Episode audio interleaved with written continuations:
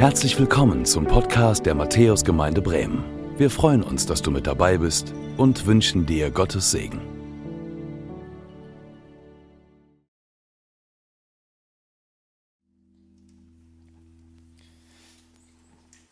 Guten Morgen, ich bin Daniel, äh, Pastor aus Hamburg und heute darf ich bei euch sein. 2005, 2006 habe ich hier ein halbes Jahr Praktikum gemacht, äh, durfte mit Johannes Müller hier die ganze Matthäus-Gemeinde von links nach rechts kennenlernen. Meine Frau hat im Zuhause für Kinder gearbeitet und dann sind wir Anfang 2012 nach Hamburg gegangen. Heute ist Palmsonntag und an dem Tag erinnern sich Christen traditionell an den Einzug von Jesus Christus in Jerusalem. Das ist also die Hauptstadt äh, von Israel. Und ihr müsst ihr so vorstellen, am Wegesrand stehen lauter Menschen. Sie haben ihre Kleidung ausgebreitet auf dem Weg. Manche haben sich Zweige organisiert und sie jubeln Jesus zu. Sie rufen ihm zu und sagen, gelobt sei Gott, gesegnet sei das Reich unseres Vaters Davids, das nun kommt. Und sie wedeln mit ihren Zweigen diesem Mann auf dem Esel zu. Und wenn man sich das aufs Heute überträgt, merkt man, ah, das wirkt irgendwie fremd.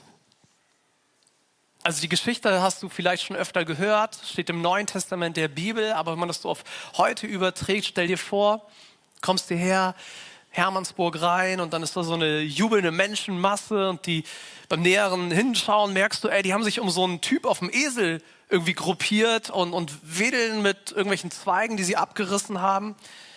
Ja, vermutlich hat du den Kopf geschüttelt oder das Handy gezückt, um eine Insta-Story zu machen es wirkt irgendwie weit weg.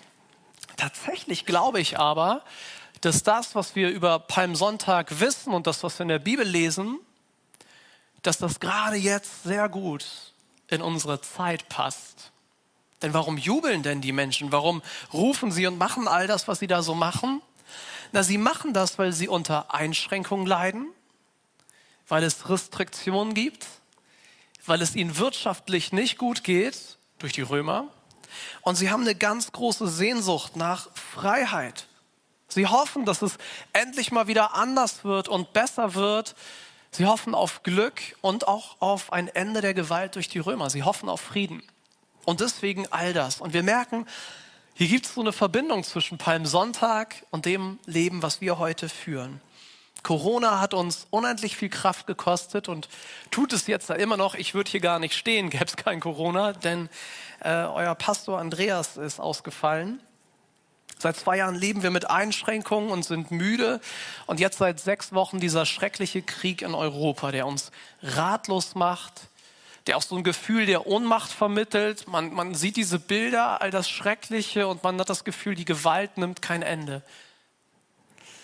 Und in all dem merken wir, wir fangen auch an zu beten, hoffentlich. Und auch wir haben diese Hoffnung nach Frieden.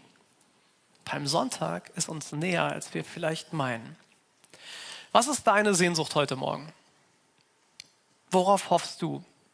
Vielleicht ist es bei dir auch die Hoffnung auf Freiheit von den Einschränkungen. Ja, einiges hat sich jetzt schon im Gottesdienst verändert, aber wir wollen noch mehr. Vielleicht hoffst du auf Frieden in der Familie oder in Europa oder beides. Hoffst auf bessere Zeiten oder darauf, dass diese Predigt nicht zu lang wird.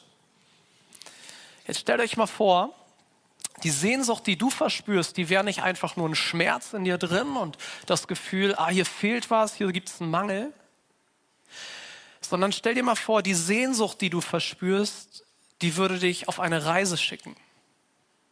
Und auf dieser Reise gäbe es etwas Unerwartetes zu entdecken. Etwas, das dir heute an diesem Tag hilft. Etwas, das dir morgen und für die kommende Woche helfen kann. Ich möchte euch mitnehmen auf genau so eine Reise. In den letzten Wochen ging es um verschiedene Personen aus dem ersten Teil der Bibel, dem Alten Testament. Und es ging darum zu schauen, was, was können wir von diesen Menschen lernen, die so weit weg gewohnt haben, in einer ganz anderen Kultur, in einer ganz anderen Zeit. Und was davon können wir übertragen auf uns in Bremen im Jahr 2022? Und ich nehme euch jetzt mit, ich möchte euch einen weiteren jungen Mann vorstellen. Er ist eigentlich normal, normaler Mensch, aber er wird zum König von einem kleinen Volk bestimmt weil der aktuelle König schlecht regiert hat. Und so wird David als junger Mann zum König gesalbt. Auf David ruhen jetzt die Hoffnung. Mit seiner Person verbinden sich ganz viele Sehnsüchte der Menschen damals. Mit David soll eine neue Art von Königsherrschaft beginnen. Und jetzt gleich, wenn wir in diesen Text reinschauen, dann werden wir David aber nicht in einem Palast treffen. Er ist auch nicht umgeben von einem begeisterten Hofstaat, der ihm einfach nur dienen möchte. Wir treffen David gleich in der Wüste. Und da, wo vielleicht Verehrer sein sollten oder zumindest Bedienstete, da lauert der Feind. Er wird verfolgt. Der Text, den wir uns anschauen, der ist aus einer entbehrungsreichen Zeit. Angst, Einschränkungen und auch eine ähnliche, fast eine Corona-Frage. Wann geht es wie weiter? Also wann kann ich hier wieder raus? Wann verändern sich die Dinge? Und in dieser Zeit fängt David an, seine Gebete aufzuschreiben. Wir haben dieses Buch der Psalmen im Alten Testament. Das sind genau Texte, die in so einer Zeit entstanden sind. Und wir schauen uns gleich Psalm 63 an. David spricht in diesem Psalm nicht nur über normalen Durst, sondern über Lebensdurst, Lebenshunger. Und ich möchte mit euch schauen, was können wir hier von David lernen, wie er mit dieser Krisenzeit umgeht. Und ich lese uns ab Vers 2 vor. Vers 1 ist eigentlich nur die Überschrift des Psalms, da steht von David, deswegen Vers 2. Da geht's los. David sagt, Gott, du bist mein Gott. Ich suche nach dir. Nach dir hat meine Seele Durst. Nach dir sehnt sich mein Körper in einem erschöpften und wasserlosen Land. David fehlt was. Und das ist jetzt nicht nur einfach so ein körperliches Bedürfnis, wobei er seinen Körper auch erwähnt, sondern es ist irgendwas Tieferes. Emotional, psychisch, geistlich. Sein Körper, sein, der ganze David leidet Mangel. Und das ist so wichtig, dass wir das ganz am Anfang einmal festhalten. Hier ist ein gläubiger Mensch, dem etwas fehlt, obwohl er mit Gott unterwegs ist obwohl er mit Gott unterwegs ist. Und das ist so wichtig, wenn du Christ bist, wenn du hier sitzt und vielleicht schon seit Jahrzehnten ja auch so deinen Stammplatz hast. Ne? So, hier sitze ich. Der ist hier anders, okay. wenn du mit deinem Glauben in einer Wüstenzeit bist, dann sei nicht irritiert. Offensichtlich kennt die Bibel sowas dass du zwar den Gott des Lebens kennst, derjenige, der auferstanden ist, und trotzdem haben da noch Schmerzen ihren Platz im Leben, trotzdem gibt es da noch Irritationen, was weiß ich, Verwirrung und so eine Sehnsucht, die immer wieder auftaucht. Ich glaube, ein Christ, der niemals leidet, ist ein Christ, der niemals ehrlich ist. Sehnsucht ist normal, dass sie immer wieder kommt. Sie ist kein Ausnahmezustand. Aber ist Sehnsucht ein Problem, das es zu lösen gibt? Ich glaube, Sehnsucht ist ein bisschen wie Durst. Warum haben wir Durst? Weil wir durstig sind. Wir haben Durst, weil wir merken, okay, hier fehlt etwas, hier fehlt Flüssigkeit und da ist vielleicht zu viel Salz. Und genauso ist es auch mit unserer Sehnsucht, dass unsere Sehnsucht uns eigentlich auf etwas hinweisen will. Sie ist ein Signal. Sehnsucht ist ein Signal, das uns auf was aufmerksam machen will und nicht so sehr ein Problem, das es zu lösen gibt. Und David nimmt jetzt diese Sehnsucht und er spürt dieser Sehnsucht nach, wie das, äh, wie das Egon auch eben in den Liedern schon gesagt hat, sich diesem Gott zu nähern. Und dann heißt es hier im Psalm 63, genauso schaue ich im Heiligtum nach dir aus, um deine Macht und Herrlichkeit zu sehen. Und das ist erstmal ein sehr komisches Statement von David. Ja, der Mann hockt in der Wüste, nicht im Tempel. Und den Tempel gibt es auch noch gar nicht. Den wird später mal Salomo, der Sohn von David, äh, bauen. Also was meint er? Offensichtlich meint er etwas anderes. Das, das äh, hebräische Wort, die Bibel wurde ja zumindest der erste Teil auf Hebräisch geschrieben, das hier verwendet wird für gucken, ist eigentlich nicht das normale, Guckwort aus dem Hebräischen, sondern es meint so, es meint eine geistliche Sicht, oft auch für Prophetie. Als Jesaja am Tempel ist, dann guckt er mit diesem Hazar, mit diesem Hazar-Verb. Das heißt, wenn David jetzt sagt, ich schaue nach dir aus, Gott, dann meint er damit, ich richte mich geistlich nach dir aus. Und in der Wüste ist das wahrscheinlich auch Fasten und Stille oder Gebet. Er nimmt diese Sehnsucht, aber die ist für ihn kein Problem, das er lösen muss. Sehnsucht ist für ihn ein Signal, dass da etwas fehlt und dem spürt er nach. Als ich eine Zeit krank war und im Bett lag, habe ich von einem äh, Theologen und Pfarrer was gelesen, der mir viel bedeutet. Das ist Dietrich Bonhoeffer. Und er hat äh, in Widerstand und Ergebung, also Briefe sind da von ihm abgedruckt. Er war ein äh, überzeugter Christ zur Zeit der Nationalsozialisten und wurde dann von den Nazis ins Gefängnis gesperrt. Und er sitzt dann im Wehrmachtsgefängnis in Berlin-Tegel und es ist für ihn eine absolute Wüstenzeit. ne? Einschränkungen, Sorgen, Ängste, auch diese Ungewissheit, wann geht es wie weiter. In vielen Briefen schreibt er auch der, der eigenen Familie und sagt, ja, bis Ostern bin ich wahrscheinlich raus, großes Missverständnis. Und dann kommt Ostern und er sitzt da immer noch. Und dann sieht er, wie die Bomben auf Berlin fallen. Er beschreibt das sogar, wie er aus seiner Zelle hinausschaut. Berlin brennt und er weiß seine Familie in dieser Stadt. Und als wieder mal eine Bombennacht überstanden ist, schreibt er seinem Freund einen Brief. Es ist Anfang 1944, eigentlich ist den meisten klar, dieser Krieg ist nicht mehr zu gewinnen. Und nun wird dieser liebe Freund, der ganz kostbar ist für Dietrich Bonhoeffer, doch noch an die Front geschickt. Eine verlorene Sache eigentlich. Und dann schreibt Bonhoeffer ihm, wie sehr er die Freundschaft vermisst oder die Gemeinschaft. Und er erzählt, dass er für ihn betet. Und dann kommt ein tolles Zitat, und das möchte ich mit euch teilen. Er schreibt in diesem Brief an den Freund, es ist doch so, dass die Not kommen muss, um uns aufzurütteln und ins Gebet zu treiben. Also Bonhoeffer spürt diesen Schmerz, den du vielleicht auch spürst, weil dir irgendjemand Liebes fehlt oder du eine Sehnsucht nach es hast. Aber er lenkt sich nicht einfach ab, sondern er nimmt dieses Signal und er lässt sich von diesem Signal einladen, etwas zu tun. Die Sehnsucht nach dem Freund und die Einsamkeit, die führen ihn ins Gebet. So wie David das 3000 Jahre vorher selber in der Negerwüste erlebt hat.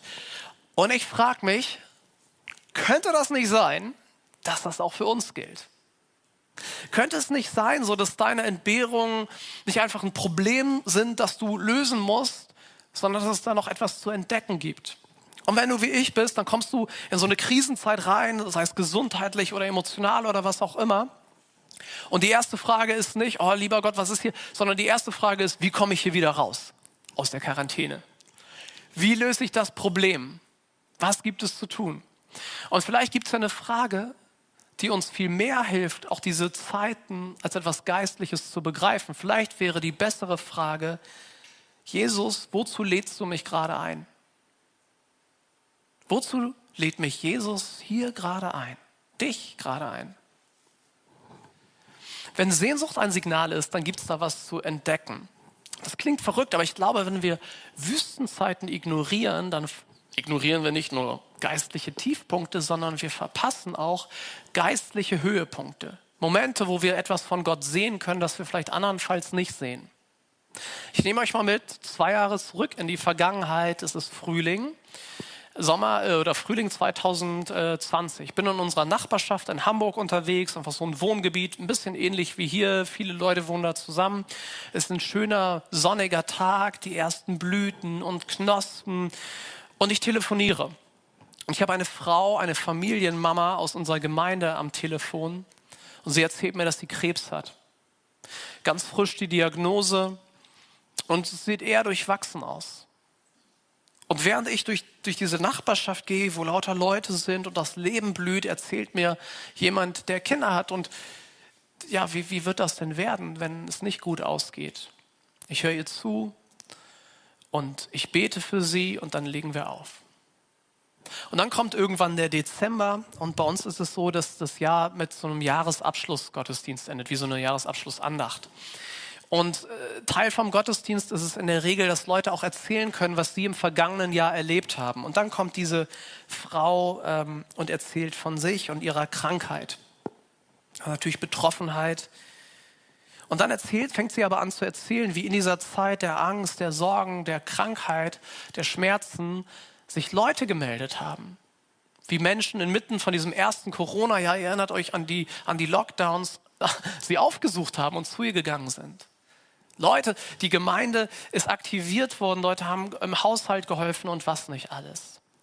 Sie fühlt sich getragen und sie fühlt sich gesehen und sie erlebt etwas Geistliches, geistliche Gemeinschaft inmitten einer Saison, die eigentlich ein geistlicher Tiefpunkt hätte sein können.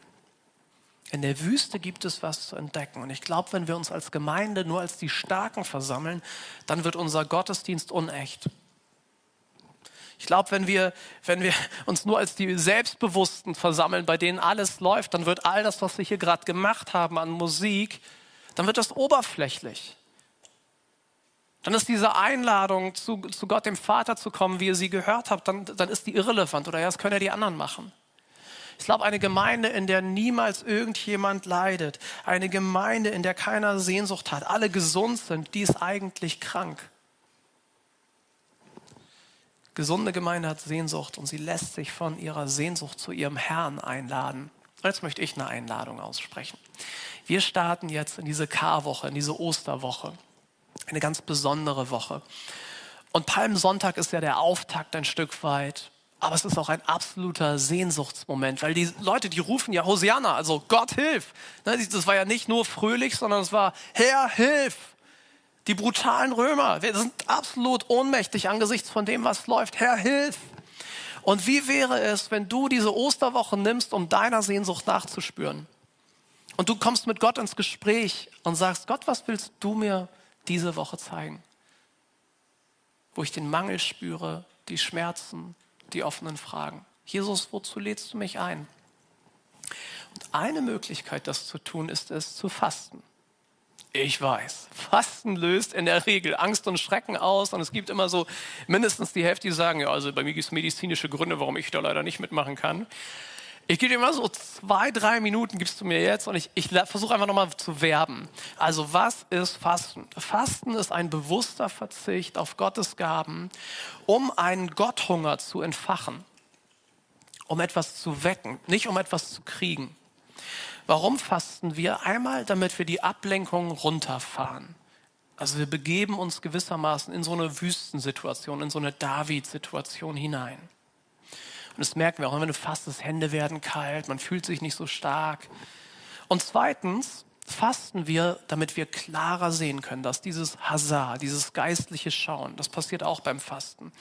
Und du stellst vielleicht fest, ey, wer oder was hat mich eigentlich im Griff?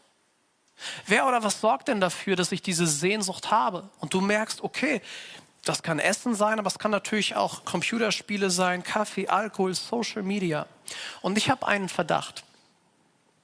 Könnte es sein, dass es uns deshalb so schwer fällt zu fasten, weil es da um Dinge in unserem Leben gibt, die tendenziell die Gottfunktion einnehmen? Ja, mir, mir geht's nicht gut und ich gehe nicht zum Tröster, sondern zum Glas Wein ah, mir geht es gut und ich, ich statt hier anzubeten, gehe ich zum Glas Wein oder zum Essen. Oder kanalisiere meine Emotionen. Ne? Man kann ja auch manchmal merken, wenn man fasst, oh, wie wütend bin ich eigentlich? Was kommen denn da für Sachen auf einmal in mir hoch? David hat Hunger. Er hat Durst und diese Sehnsüchte, die versteht er als Einladung. Und ich möchte euch einladen, lernt von David. Sein Mangel bringt ihn dazu, Gott zu suchen. Wie ist es bei dir? Vielleicht hast du schon lange kein Hungergefühl mehr, einfach deshalb, weil du schon lange nichts mehr geistlich gegessen hast. Vielleicht sitzt du gar nicht vorm Livestream, einfach weil du Sorge vor Corona hast und das ist total legitim, dann auch deine Sorge ernst zu nehmen, aber weil es nett geworden ist. Und sagst, alles fein, ich brauche die Gemeinschaft nicht. Ja, vielleicht brauchst du sie nicht, weil du, weil du innerlich gerade ausgedorrt bist.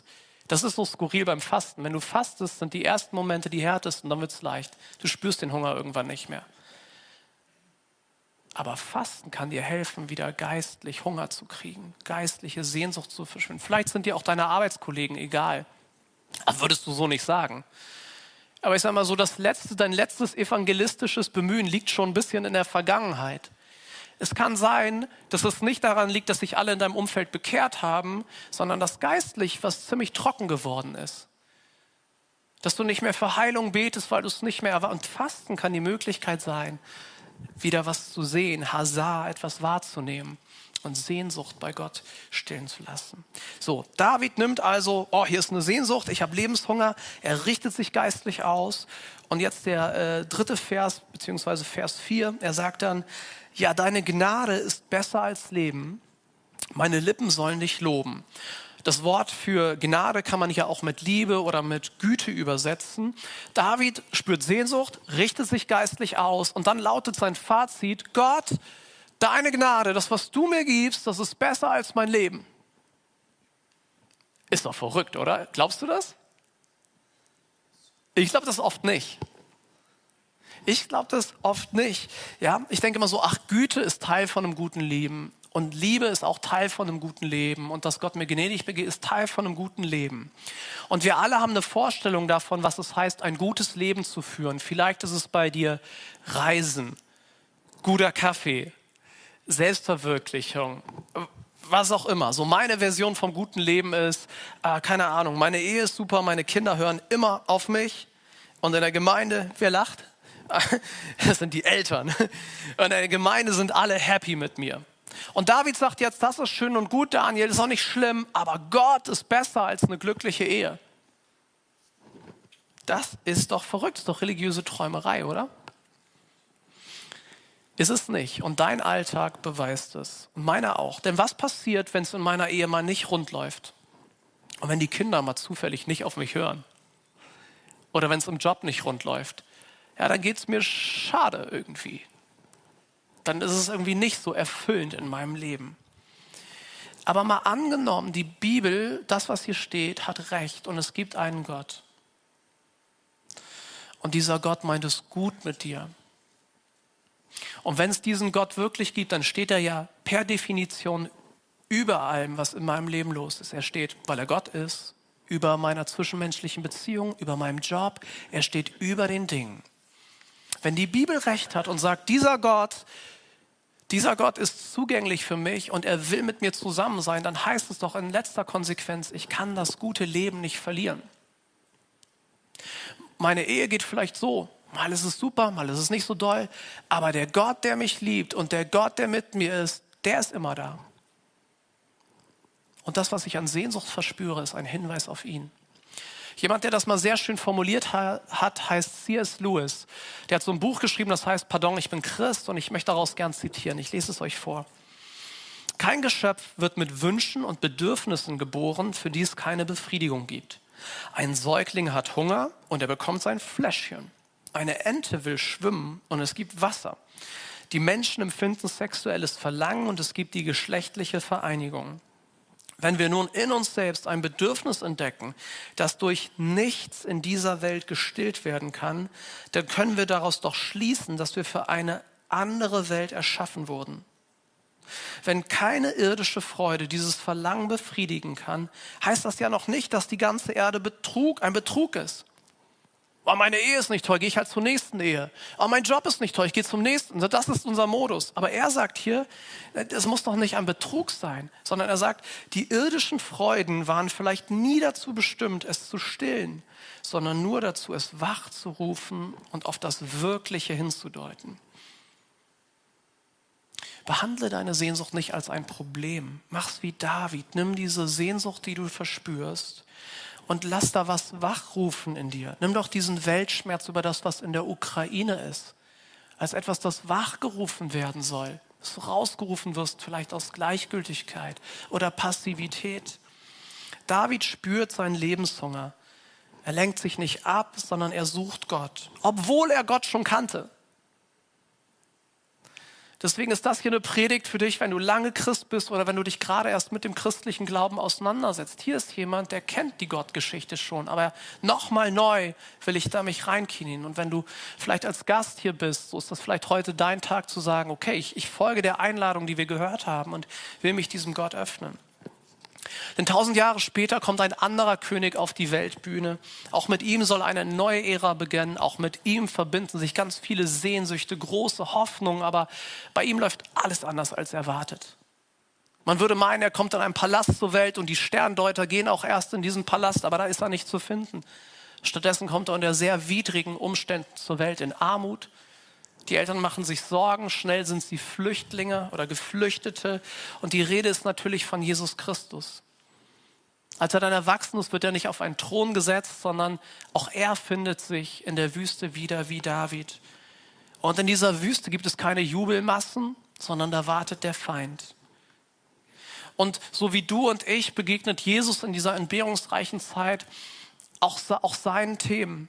Und ihm werden ähnliche Themen vorgestellt wie dir und mir 2000 Jahre später, nämlich Materialismus. Herr Jesus, das ist doch besser als diese Glaubensgeschichte. Ihm wird angeboten Lust oder Genuss und Anerkennung. Und auch Jesus steht wie du und ich vor dieser Frage, was ist das eigentliche Leben? Und womit stille ich meine Sehnsucht? Und Jesus beantwortet die Fragen, die ihm letztlich der Teufel stellt, wie David im Psalm 63. Er sagt, Gottes Liebe ist besser. Jahre später kommt der eigentliche Härtetest, da ist Jesus im Garten Gethsemane. Die jubelnden Massen von Palmsonntag sind da schon weit weg. Selbst die Jünger sind nicht mehr dran an Jesus, er ist ganz alleine. Und auf einmal fragt auch Jesus, Gott, Vater im Himmel, gibt es vielleicht eine andere Lösung? Hier ist mein eigenes Leben. Das steht gerade auf der Kippe. Gibt es vielleicht einen anderen Weg? Kann ich mein Leben erhalten? Aber ihr wisst es, Jesus geht dann ans Kreuz, weil er nochmal ganz bewusst macht, Gott, du bist besser selbst als mein eigenes Leben. Und die große Sehnsucht hat ihn ans Kreuz geführt. Denn weißt du was, Gott hat Sehnsucht nach dir. Vielleicht hast du heute Morgen Sehnsucht nach Erholung, hast Sehnsucht, berechtigte Sehnsucht nach Gesundheit, nach Beziehung, nach was auch immer. Diese Dinge werden deine Sehnsucht kurzfristig stillen, aber dann kommt die Sehnsucht wieder, oft stärker und größer. Nimm deine Sehnsucht zum Anlass, Gott zu suchen. Mach's wie David, mach's wie Jesus, mach's wie Bonhoeffer, wie, weiß ich, wie du noch brauchst. Wie Milliarden von Menschen weltweit. Und du bekommst in diesem Moment, wenn du dich Gott näherst und das vielleicht mit diesem nächsten Lied auch machen willst, Du bekommst dann kein leidfreies Leben, aber du bekommst ein sinnvolles Leben. Du bekommst jemanden in dein Leben gestellt, der stärker ist als all das, was dir Angst macht, der Krieg oder die Pandemie und der immer wieder für dich da ist, den du immer wieder suchen kannst. Und ich würde dich so einladen, wenn wir gleich dieses Lied singen davon, dass Jesus wiederkommt, dass sich alle Welt vor ihm beugen wird. Vielleicht ist das deine Einladung zu sagen, und heute einmal mehr beug ich meine Knie vor Jesus. Oder zum ersten Mal. Gott hat Sehnsucht nach dir. Er möchte nicht, dass du verhungerst. Er lädt dich ein, an seinen Tisch zu ihm zu kommen und das Leben zu entdecken. Ich lade dich ein, seine Einladung anzunehmen. Ich würde gern beten und dann können wir mit diesem Lied antworten. Jesus kommt wieder und alle Welt wird sich vor ihm beugen. Jesus, du hast Sehnsucht nach uns und das, daran denken wir in dieser Karwoche, die vor uns liegt, dass du alles, alles, alles gegeben hast, damit wir mit dir zusammen sein können, durch Nöte hindurch, durch dürre Zeiten, und äh, du weißt, wo das gerade auch in Beziehungen so der Fall ist, dass da eine echte Dürrezeit ist. Und Herr, ich, das machst du nicht klein. Du hast dir ja Liebe ausgedacht und Ehe ausgedacht. Und ich möchte dich so bitten, dass wir nicht die Abkürzung suchen oder die nächste Beziehung, sondern dass du uns hilfst, unsere allergrößten Sehnsüchte bei dir zu stellen und darin unseren Frieden zu finden. Du weißt, wo unsere Seele Angst hat und äh, Sorgen hat. Und auch da möchte ich dich bitten, Herr, wenn wir die darüber singen, Jesus, dass du der Löwe bist, der Starke, dass wir neuen Mut schöpfen. Und ich bitte dich, dass das nicht aus uns heraus passieren muss, sondern dass du uns deinen Geist gibst. Und wenn wir jetzt singen, lade ich dich ein, Heiliger Geist, dass du unsere Herzen neu berührst und neu stärkst und neu Glauben und Mut ausgießt und da, wo wir es brauchen, der Tröster bist. Amen. Danke fürs Zuhören. Wir hoffen, dass du heute inspiriert und ermutigt wurdest durch Gottes lebendiges Wort. Unser Gebet ist, dass es viel Frucht bringt. Weitere Infos findest du unter www.matthäus.net.